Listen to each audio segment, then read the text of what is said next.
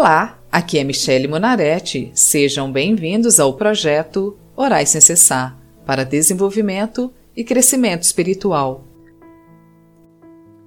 Hoje vamos orar Provérbios 18, falando sobre a inversão dos valores cristãos.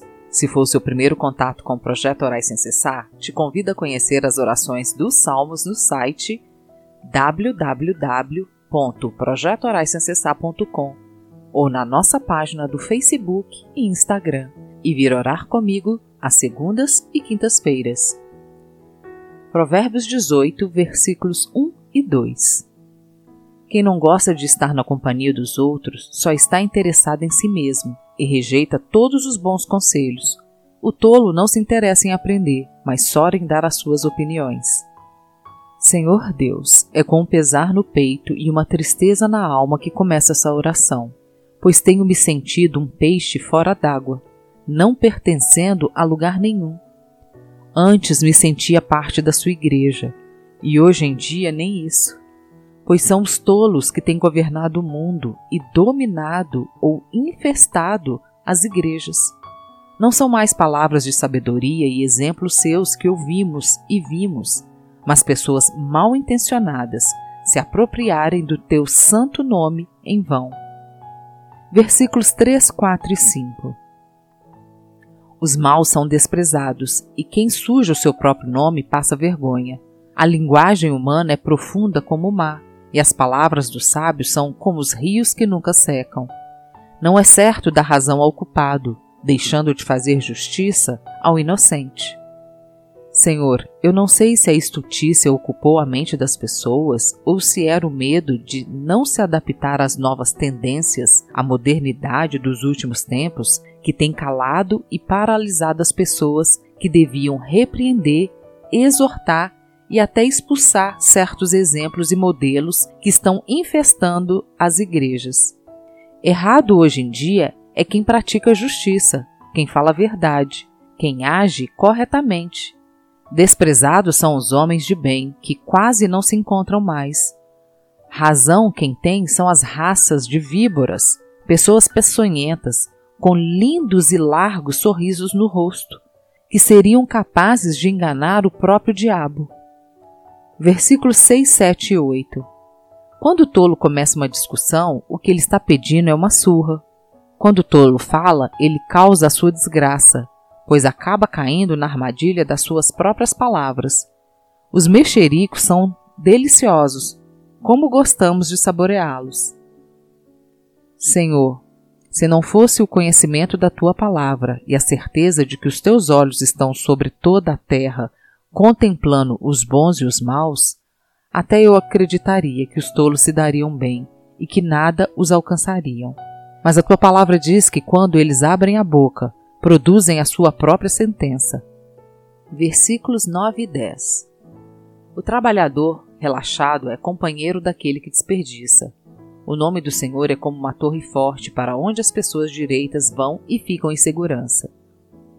Senhor, tenho orado e guardado os teus mandamentos e aceitado as tuas palavras em minha vida, para que eu entenda o teu temor e alcance o teu conhecimento, para que a tua palavra se cumpra em mim para que seja sempre a torre forte em que eu possa confiar, esperar e ficar em segurança, para que eu possa rir daqueles que em vão tomam o teu santo nome, que por um período de tempo parecem estar por cima de nós, nos humilhando e desprezando, até tu levantares as tuas mãos e dá ordem aos teus anjos a nosso respeito.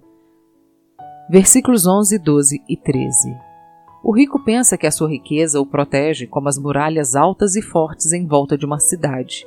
A pessoa orgulhosa está a caminho da desgraça, mas a humilde é respeitada. Quem responde antes de ouvir mostra que é tolo e passa vergonha. Senhor, o que seria de nós sem o conhecer e o compreender da tua palavra? O que nos traria ânimo e resiliência se não fosse por tuas promessas? As tuas misericórdias sobre nós são tantas, porque a nós, o teu povo, deste a conhecer os mistérios do reino dos céus, mas aos arrogantes, orgulhosos e aos que confiam em suas riquezas, não lhes foram dado conhecer, para que não vejam com os olhos e ouçam com os ouvidos e compreendam com o coração e se convertam e o Senhor os cure. Versículos 14, 15 e 16. A vontade de viver mantém a vida de um doente, mas se ele desanima, não existe mais esperança. A pessoa sábia está sempre ansiosa e pronta para aprender. Você quer falar com alguém importante? Leve um presente e será fácil. A vontade de ser justificada e honrada perante os que nos humilham e desonram é o que faz os nossos joelhos se dobrarem ao chão, até que o Senhor nos responda, até que a tua justiça seja feita, pois o Senhor é o único justo juiz que perscruta e sonda as intenções do coração e das imaginações humanas. Por isso nossa esperança está em ti, que tudo vê, tudo ouve, tudo examina.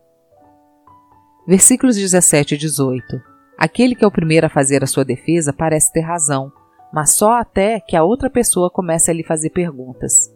Quando os poderosos se enfrentam no tribunal, tirar a sorte com os dados sagrados pode resolver a questão. Ó oh Deus, assim se comportam aqueles que frequentam a tua casa hoje em dia. Falam mais do que fazem, pessoas repletas de obras mornas, só querem ganhar admiração e reconhecimento em cima de um status cristão o que serão delas diante do teu tribunal? Ou mesmo de um tribunal terreno, onde o Senhor que inclina os corações daqueles que dão a sentença? Pessoas miseráveis, pobres, cegas e nuas, que precisam ungir os olhos para que vejam a tua verdade. Versículos 19, 20 e 21. É mais difícil ganhar de novo a amizade de um amigo ofendido do que conquistar uma fortaleza. As discussões estragam as amizades. Você terá de aguentar as consequências de tudo o que disser. O que você diz pode salvar ou destruir uma vida. Portanto, use bem as suas palavras e você será recompensado.